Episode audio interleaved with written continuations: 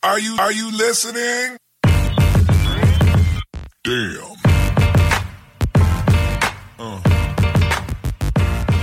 ¿Qué pasa, bolers? Bienvenidos a Massive Ball, tu podcast de opinión de la mejor liga de baloncesto del mundo. Muy buenas, Tony, ¿qué tal? Hola, Oscar, ¿qué tal? ¿Todo bien? Continuamos con el segundo episodio, con el segundo capítulo de esta serie que, que iniciamos la semana pasada de verano del 23. Ya sabéis que estamos analizando todos los anillos de los Chicago Bulls de Michael Jordan eh, desde el punto de vista de la estadística avanzada. Y pues la semana pasada hablamos de la temporada 90-91, ¿no, Tony? Que ya me bailan un poco, ya me bailan un poco las, las fechas. Y estábamos con la temporada 91-92, que corresponde al segundo anillo de los Chicago Bulls de, de Michael Jordan. Eh, lo dicho, eh, si entráis por primera vez a esta serie, os recomiendo que primero escuchéis ese anterior episodio porque queremos ver un poco esa evolución, analizar año a año los equipos, los jugadores, los líderes estadísticos de, la liga, pues para comprobar un poquito si esos Bulls eran tan dominantes como parecían. Así es, un poco, pues eso, ¿no? Ver si los números corroboran eh, es, esa dominación que tenían, que tenían los, Bulls sobre, sobre, el resto. Vimos la, semana pasada que, por ejemplo, en temporada regular mmm, hicieron una grandísima campaña, pero no fue el mejor equipo, sino que un equipo que lo superó, que fueron los, los Trailblazers. Y, y, bueno, pues un poco pues eso, ¿no? Luego, sin embargo, en, en playoff arrasaron, ¿no? Eh, tan solo dos derrotas, 88% de victorias, eh, muy superior al resto. Eh, entonces, bueno, ver un poco si se va correspondiendo año tras año esa, esa dominancia que se, les, que se, que, se, les recuerda o se les pone en el recuerdo. Uh -huh. Pues dicho esto, yo creo que eh, metemos la intro y empezamos ya con el episodio. Así que cuando las noches de NBA se hacen largas y los días pesados, siempre tendréis más y ball para pasar un buen rato. Comenzamos. The level of cruelty that continues to be exacted against New York Knicks fans. It's pretty hard to take.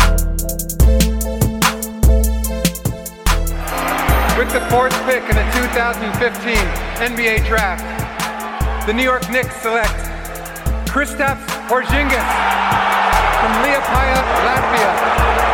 He last played for Sevilla in Spain.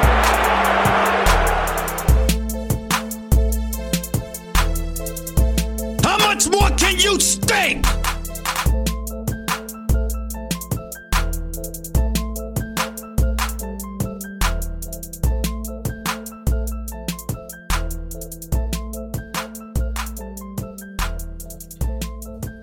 Comenzamos con el episodio, comenzamos con el podcast. Ya sabéis, estamos repasando eh, la temporada 91-92 para hablar del segundo anillo de los Chicago Bulls. Y pues lo primero de todo, tenemos aquí el, el, el roster ¿no? de, de, esa temporada. Está por ahí Billy Armstrong, Bill Cartwright, Horace Graham, Bob Hansen, Craig Hodges, Dennis Hobson, Michael Jordan, Stacey King, Cliff Levingston, eh, Chuck Nevitt, John Paxson. Eh, Will Perdue, Scottie Pippen, Mark Randall, Roy Sparrow y Scott Williams. Una plantilla bastante parecida a la de la temporada anterior, como vimos en el anterior eh, podcast, ¿no? Exacto, eh, apenas hubo movimientos en, en, verano. De hecho, los movimientos últimos que hubo fueron final de la temporada anterior, cortes de jugadores de muy profundo banquillo. Tan solo la elección de Mark Randall, final de la primera ronda en el draft. Y el resto, pues, confiaron en el bloque. No, no tenía motivo para no hacer otra cosa. Eh, y bueno, pues mantenía la, columna vertebral ¿no? de, este equipo que, consiguió su primer anillo contra, contra Los Ángeles Lakers. Normalmente yo imagino que siempre que cuando se gana un anillo, eh, cualquier equipo trata de mantener, como bien dices, el bloque. Sí que es cierto que hay veces que hay jugadores que igual no están tan bien pagados y tienen ofertas de otros equipos y es un poquito su oportunidad para, para ganar un gran contrato, pero de momento en esta ocasión yo creo que más o menos el gran cambio de jugadores lo veremos con el segundo three ¿no? Que tiene forma consecutiva, con la llegada de, de Steve Kerr, de Kukoc y de y otros jugadores que fueron tan, tan, tan valiosos. Eso. Eh, vamos a pasar eh, a poner un poquito en contexto también cómo, cómo, estaba la liga, cómo fue la temporada regular aquel, aquella temporada para ver quiénes fueron los mejores equipos. Aquí podemos ver lo mismo que lo que hablamos la semana pasada. Había cuatro divisiones, ahora ya sabéis que, tenemos más. Y pues los Chicago Bulls ganaron la Central Division con un récord de 67 victorias y 15 derrotas. Y si no estoy mirando mal, fueron el equipo que, mejor récord tuvo en toda la NBA. Sí, eh, vimos la temporada anterior, como fueron, como hemos dicho, los, los Trailblazers, el equipo que ganó la temporada regular. Otra temporada por encima de las 60 victorias, Es una pasada, es 67-15, una que barbaridad. es una pasada. O sea, es que ahora estamos, tenemos en mente el 72-10 de, de- de los Bulls, pero es que este 67-15 es una bestialidad y es de lejos el, el mejor equipo de, de toda la temporada, de toda la liga regular. Es decir, este, en esta temporada, desde el principio, sí que dejan constancia de la superioridad que tenían por encima del resto. Mm. Eh, mira, no me acordaba, por ejemplo, de, aquellos Cavs, ¿no? Eh, si no me equivoco, estaba por ahí Ron Harper eh, con 57 victorias y 25 y 25 derrotas, que fueron el segundo mejor récord empatado con los Portland Trail Blazers, ¿no? En, la Pacific Division, que, fue, que los Blazers fueron el equipo que más victorias consiguieron en la conferencia oeste. Pero bueno, viene bien para recordar este tipo de, Mm. Este tipo de, capítulos. Eh, vamos a pasar a la siguiente diapositiva y vamos a hablar de ratings. Eh, la tengo por aquí. Aquí está. Eh, los Chicago Bulls, si no me equivoco, vuelven a ser el mejor offensive rating de toda la NBA, que bueno, describo el, gráfico, es un, un gráfico de coordenadas X e Y, y como siempre, pues tenemos offensive rating y defensive rating, y los Bulls pues salen siempre bastante bien parados. Sí, ahora la gran diferencia con la temporada anterior es la defensa. Eh, acuérdate que en la, tem- en la anterior temporada eh, los Bulls eran como la sexta, séptima mejor defensa en cuanto a, a rating. Mm. Y sin embargo, eh, en esta es no es la mejor, pero está empatada prácticamente con, con las mejores. O sea, está muy en la línea de la que serían New York Knicks, San Antonio Spurs, Portland Trail Blazers, que son las tres mejores defensas del campeonato. Están, pues, si están en prácticamente por encima de 104 puntos recibidos por cada 100 posesiones, eh, Bulls llegan por muy poquito a lo mejor a los 105 puntos. Eh, está muy, muy, muy pegado. Y sin embargo, sí que hay muchísima diferencia en cuanto al, offensive rating. Eh, está casi en 116 puntos por cada 100 posesiones, eh, casi dos puntos por encima de Cleveland Cavaliers, que es el segundo mejor ataque de, de la NBA. El net rating, obviamente, con diferencia, es el, el mejor de la liga, 11 puntos de net rating.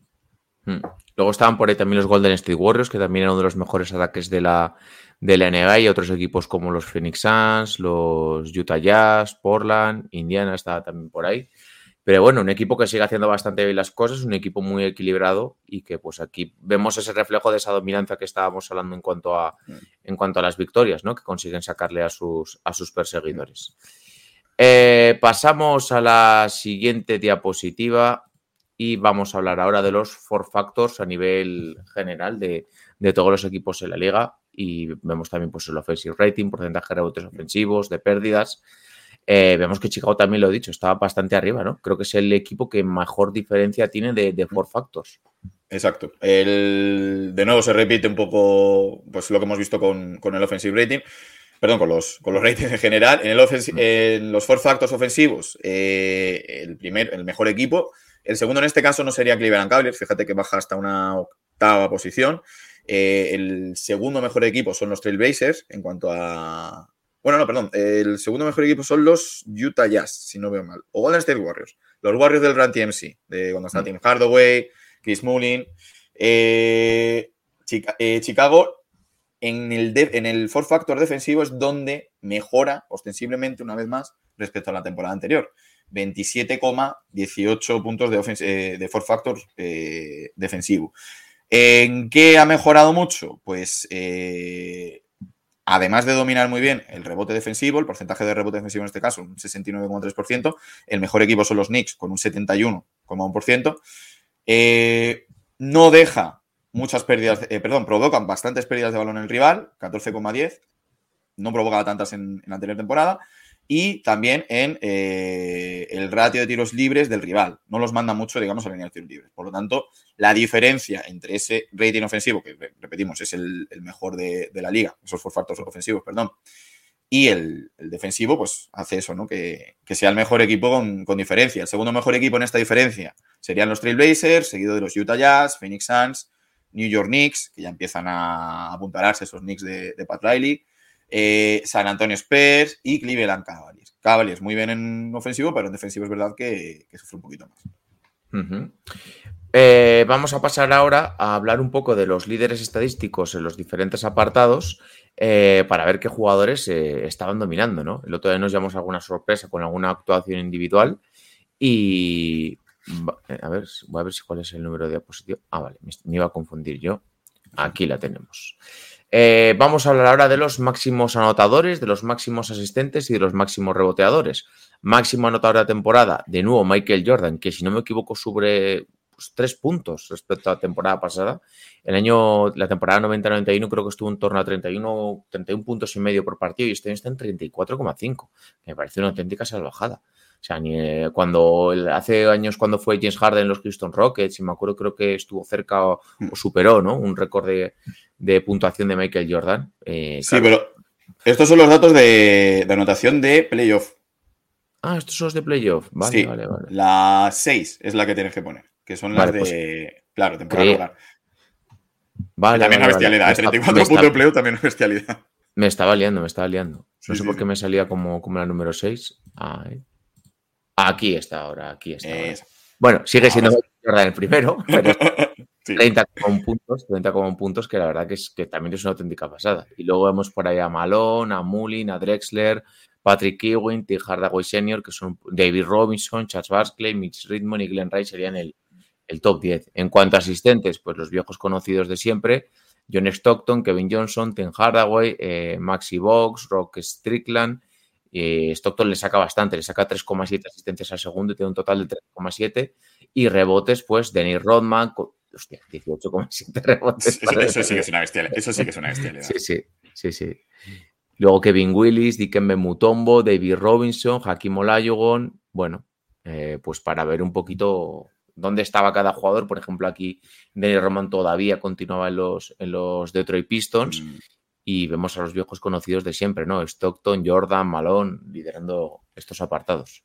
Sí, vemos un poco lo que decíamos la semana pasada de, acerca de los récords, ¿no? El, el récord de, de rebotes, por ejemplo, también de Rodman, eh, 18, o sea, casi 19 rebotes por partido. Yo es que no lo veo que nadie lo vaya a hacer en, en esta NBA actual, ¿eh?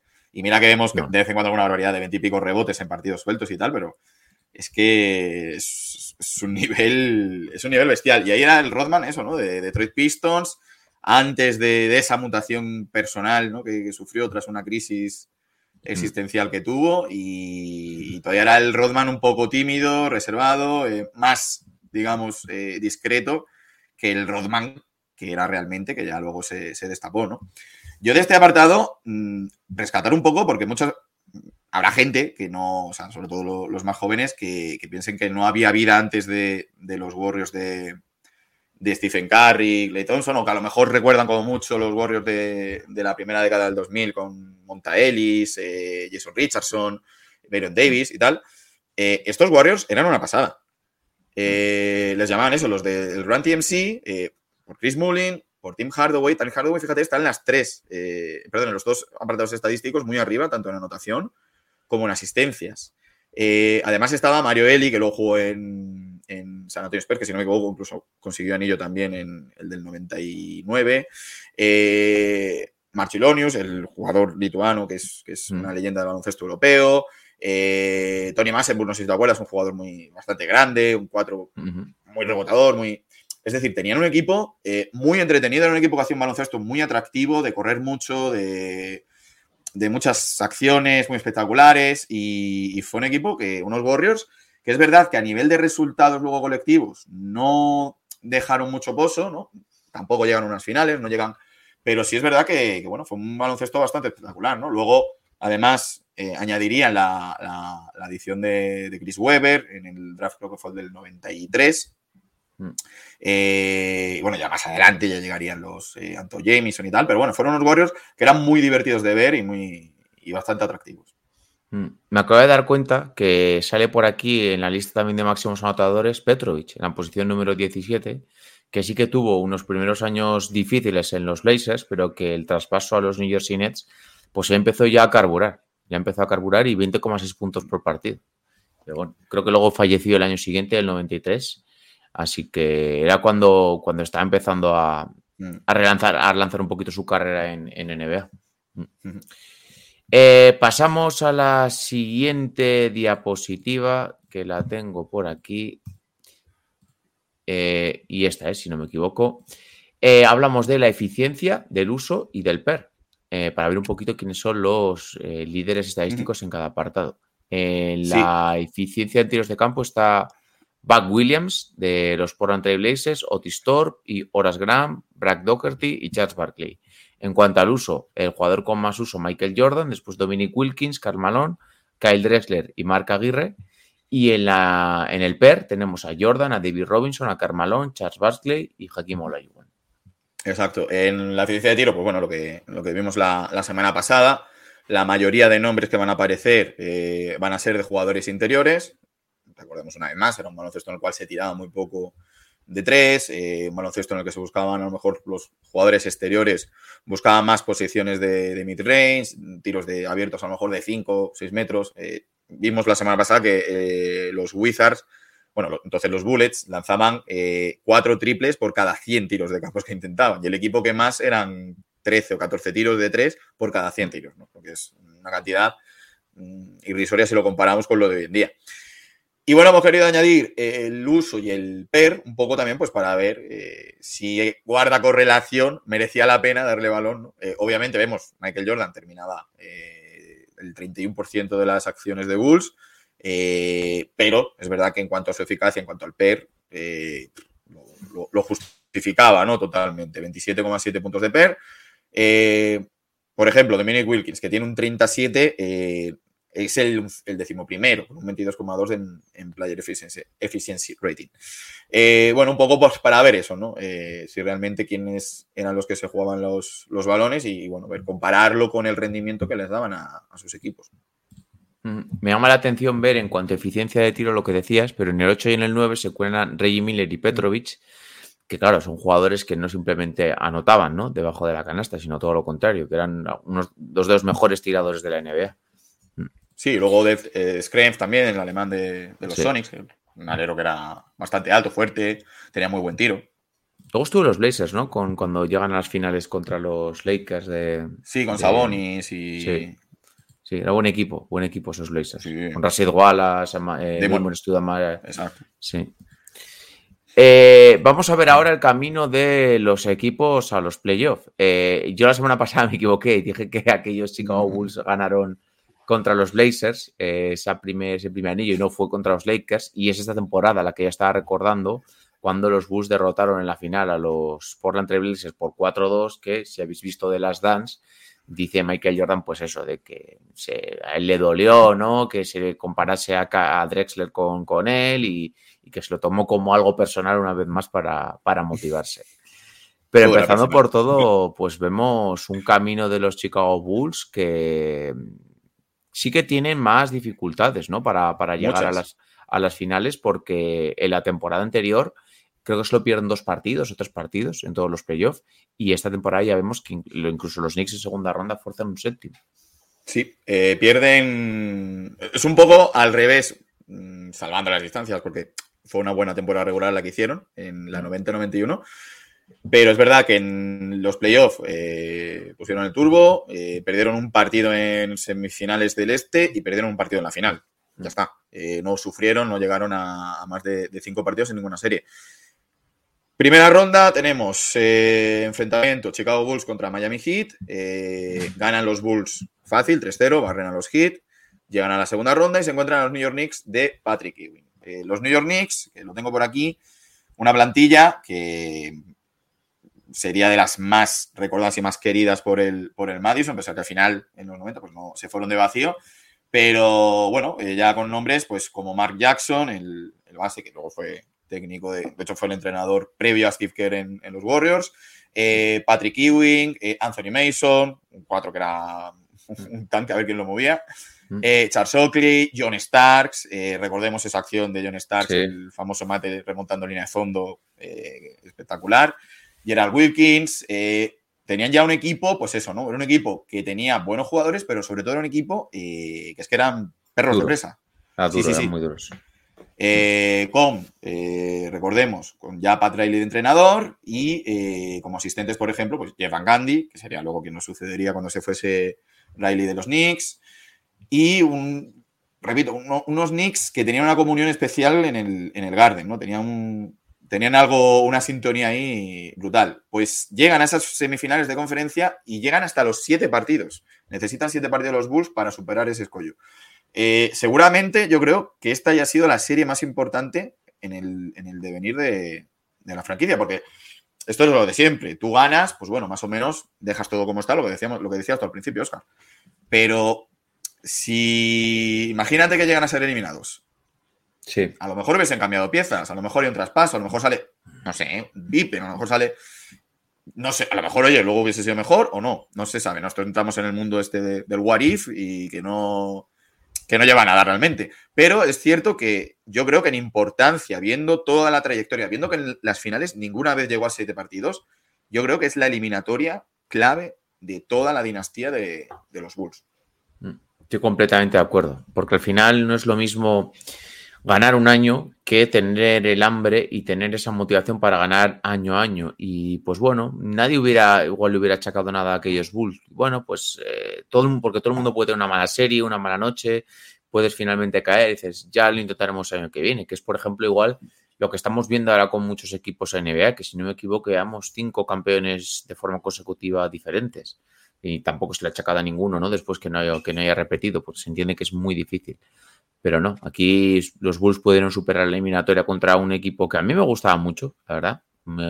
he visto bastantes partidos de, aquellos Knicks de los 90 con Pat Riley que, que era, salió un poco toda su, su, auténtica versión, eh, siendo un tío duro, un tío de, Nueva York y no tanto el, esa persona que, que, era igual más en Los Ángeles Lakers de un hombre más, más, más elegante, ¿no? Aquí le salía un poquito todo lo que tenía adentro, ¿no? De ser un tío duro de, de la gran manzana. Y luego en finales de conferencia ganan los Chicago Bulls 4-2 a los Cleveland Cavaliers. Eh, y luego ya, como decíamos antes, en las finales de NBA 4-2 a los, a los Blazers. Sí, las finales, bueno, las finales de conferencia, recordemos el, famoso The Shot, que con esa aceleración tan espectacular. Eh, unos Cavaliers que tenían, bueno, pues entre otros, al que sería un futuro eh, tricampeón de la NBA con los Bulls, como Steve Kerr, estaba en esa plantilla, Mark Price, eh, Hot Rod Williams, Terrell Brandon, eh, era sueño rookie, eh, Craig Elo, Danny Ferry, tenían un muy buen equipo también estos, estos Cavaliers, pero que se deshacen los Bulls de ellos en, seis partidos y llegan a las finales, como hemos dicho, era personal, recordemos, draft del 84, los Trailblazers eligen a Sam Bowie, pudiendo elegir a, ya no, ya no a Jordan, sino a, a Olajuwon incluso. Y, bueno, pues eh, Jordan no, no, Ahí sí que en esas finales eh, fueron las del. No, esas fueron las siguientes, las del triple de, de Pexon. Son unas finales que tampoco sufren demasiado, eh, las ganan con cierta facilidad y, bueno, consiguen ese, segundo anillo consecutivo que, que, bueno, que repetimos, para mí la clave es esa serie contra, contra Nueva York, que no sé yo si qué hubiese pasado si hubiesen ganado esa serie los Knicks. No tanto en quién ganaría la NBA este año, sino en qué hubiese pasado el resto de, esos 10 años con, los Bulls. Hmm. Eh, pasamos a la siguiente diapositiva, que la tengo por aquí. Vamos a hablar ahora de los, eh, eh, los ratings, los porcentajes de victorias y los four factors. Exacto. Recordemos, temporada pasada, 90-91, los Bulls, que solo pierden dos partidos, tienen un, 88% de victorias. En esta pierden 7 partidos en total, ganan 15, pierden 7 y se quedan con un 68,2% de, de, victorias. Eh, no es el mejor offensive rating en estos playoffs, ese honor es para los, los Phoenix Suns, no, perdón, para los Golden State Warriors, eh, que es verdad que solo juegan cuatro partidos, pero eh, consiguen un 117.2 de, de, offensive rating, segundo Phoenix Suns, eh, tercero Boston Celtics, es decir, eh, se hunde bastante en la clasificación. Hundirse, que se me entienda, es quedarte en la zona a lo mejor top de 16 equipos, el top 8, ¿no? en cuanto al defensive rating, ahí es donde van a ser los Bulls un poco tras, tras Nueva York, va a ser el mejor equipo en defensive rating va a ser donde realmente consiga avanzar en estos playoffs. Gracias a ese defensive rating consiguen el mejor net rating, eso es cierto. Y luego en los four factors, eh, tampoco es el equipo que más domine. No es el que más domina en ataque, en for factors ofensivos. Eh, eso no es para los Seattle Supersonics. No es el mejor equipo en defensa. El mejor equipo defensivo son los New York Knicks con 27,2. Es el tercer mejor equipo empatado con, con, Cleveland. Y no es el mejor en diferencial. El mejor en diferencial serían los Trailblazers, que jugarían eh, pues, eh, 21 partidos en este caso. Mm. Eh, pasamos ahora y vamos ahora a hablar de, creo que lo que había dicho yo, me había adelantado un poquito al principio, eh, los líderes estadísticos eh, en playoff de, de, cada, de, cada, de cada apartado. En cuanto a anotadores, máximo anotador Michael Jordan, 34,5 por partido, segundo Carl Malone, 29,1, tercero Reggie Lewis de los Boston Celtics, 28 puntos, cuarto Clyde, Clyde Drexler con 26,3, quinto Kevin Johnson con 23,6. Asistentes, eh, primero John Stockton 13,6, seguro Kevin Johnson 11,6, tercero John Bagley 8,5, cuarto eh, Mookie Blaylock con 7,8 y quinto Mark Price con 7,5. Reboteadores son Kemp, Karl Malone, Patrick Ewing, Brad Doherty y Dennis Rodman. Eh, pues bueno, por ejemplo, aquí sí que me llama la atención que en la temporada anterior vimos que Jordan había asistido mucho, había asistido mucho, creo que fueron más de ocho asistencias por partido en playoff y esta temporada pues no tiene tanto ese papel de, de, gran asistente, pero también sí que sube mucho sus porcentajes anotadores, sus promedios anotadores, perdón. Sí, eh, yo creo que bueno, cuando se ve un poco, eh, sobre todo, tuvieron un camino muy cómodo, el, fueron muy superiores. En, o sea, más que un camino cómodo, no es que fuese fácil los rivales, sino que ellos lo hicieron fácil, eh, fueron tan superiores que es verdad que yo creo que el baloncesto que se vio en esos playoffs, en los del 91, fue un baloncesto mucho más dinámico por parte de los Bulls, más limpio. Aquí ya se encuentra con equipos que le van a imponer defensas muy duras, sobre todo Knicks, también Cleveland. Eh, entonces eh, se acaba eso de tanta, a lo mejor tanto movimiento de balón. También yo creo que más. les conocerían más, ¿no? Del año claro. anterior, ya les tomarían la matrícula. Y ya le toca más, pues eso, ¿no? El balón es a Mike, eh, jugarse a la SEL, obviamente. Si tienes a Jordan, pues es tontería que se la juegue otro. Y, y, tira un poco más de, del carro en solitario. Porque recordamos también vimos, si no recuerdo mal, también creo que estaba en top 5 Scottie Pippen en anotación en los anteriores sí. playoffs. Y en este no está dentro de ese. Estaban 20. Estaban 22 y pico puntos. Mm. Y si es verdad eso, ¿no? Que, que Jordan es el que sube sus prestaciones pero porque es un poco el, el que es la solución para, para, encontrar el camino al anillo. Hmm. Y vamos a ver ahora la última diapositiva, eh, hablando un poquito del eh, PER y, de, y del uso ¿no? que, que, tuvieron los jugadores en playoff. Jugador con mejor PER, Michael Jordan, jugador con más uso, Michael Jordan con un 37,1, que es una cifra bastante, bastante elevada. Sube, fíjate, hemos dicho antes, creo que era el 30,7%. Sí. Pues sube 7%. O sea, esto es un poco, se refrenda lo que, lo que acabamos de comentar, ¿no? Al final, absorbe aún más balón, eh, finaliza más posesiones eh, y aún así sale rentable. Es el jugador con más puntuación en, en cuanto a eficiencia, al ratio de eficiencia y en anotación. Entonces, bueno, al final es un poco, pues, demostrar lo que era Jordan, que al final, obviamente, eh, Jordan sistema, pero es que no había otra, otra solución. Y bueno, eh, pues con qué conclusiones te quedas, Tony, de un poco de, de esta temporada 91-92, que luego, si no recuerdo mal, daría paso a los Juegos Olímpicos, al Dream Team, un poco ese testigo, ¿no? Que ya dijeron Magic y Larry River que, que él era el mejor jugador de, de la NBA, como pudimos ver también en, en, The Last Dance, y sí que fue pues un poco pues un, un punto de inflexión, el decir, no ha sido cosa de un año, eh, aquí hay un gran jugador para rato, que no simplemente pues ha sido un, un año un poquito de una forma que podríamos igual algunos pensar más fugaz, y eh, empezó yo creo que aquí la leyenda, ¿no? Ya.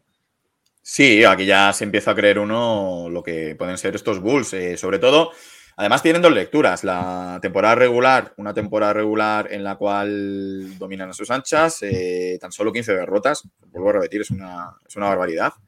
Eh, y luego una, un playoff en el cual van a sufrir, les va a costar, no va a ser tan fácil como el año anterior. Y yo creo que eso también es positivo para estos Bulls porque se dan cuenta que también pueden ganar ante la adversidad. De verse en, forzado en un séptimo partido, de salir vivos de, de, de, un Madison Square Garden, de poder llegar a unas finales eh, también con un Cleveland eh, que no es un Cleveland tan débil como a lo mejor podemos imaginar en los 90, sino que eran unos Cavaliers principios de los 90 bastante fuertes. Y sobre todo, pues eso, ¿no? Contra unos Blazers con un Clyde Drexler que, eh, a ver, yo, lo, yo para mí siempre lo he dicho, ¿eh? yo no achaco tanto a Portland que no eligiese a Jordan, sino achaco a Portland que no eligiesen a, a Olajuwon, ¿no? Porque mm. es verdad que Clyde Drexler es que era un, auténtico jugadorazo. A lo mejor se ha visto un poco con toda esta eh, narrativa de Jordan. Le podemos tener un poco más infravalorado, pero Drexler era un auténtico jugadorazo. Lo hemos visto ahora en, anotación, promedio 26,7 eh, puntos por partido. Lo que pasa que es que lo de Jordan era de, otro planeta, ¿no? Y bueno, pues se ve eso, ¿no? Unos Bulls que ante la adversidad también saben ganar y, se ve que hay, hay equipo para, para rato. Hmm. No obstante, yo por un poquito el recuerdo que tengo viendo la plantilla, em, me quedo más con los Bulls de la, del segundo three Sobre todo porque la inclusión de dos jugadores como Kukoc y como Rodman es como que le da una, dimensión superior al, equipo. Luego especialistas como Steve Kerr y, pero sí que es cierto que igual aquí Jordan está un poco más solo, pese a tener muy buenos jugadores al lado.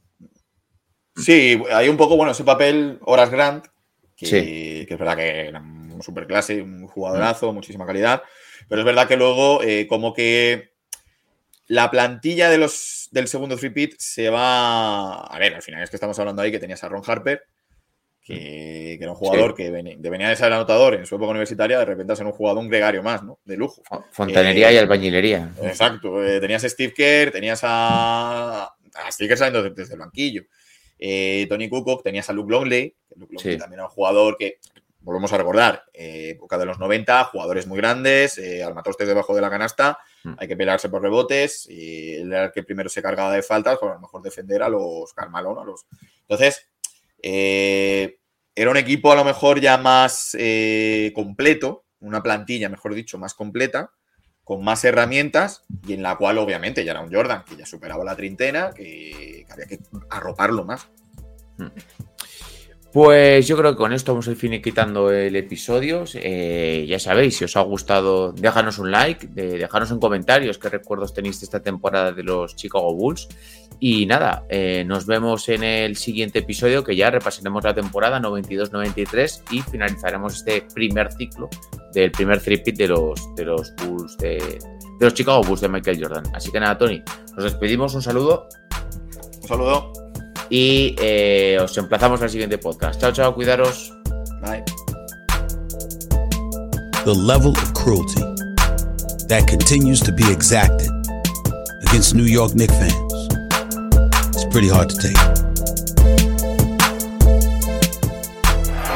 With the fourth pick in the 2015 NBA Draft, the New York Knicks select Kristaps Porzingis from Liepaja, Latvia. He last played for Sevilla in Spain.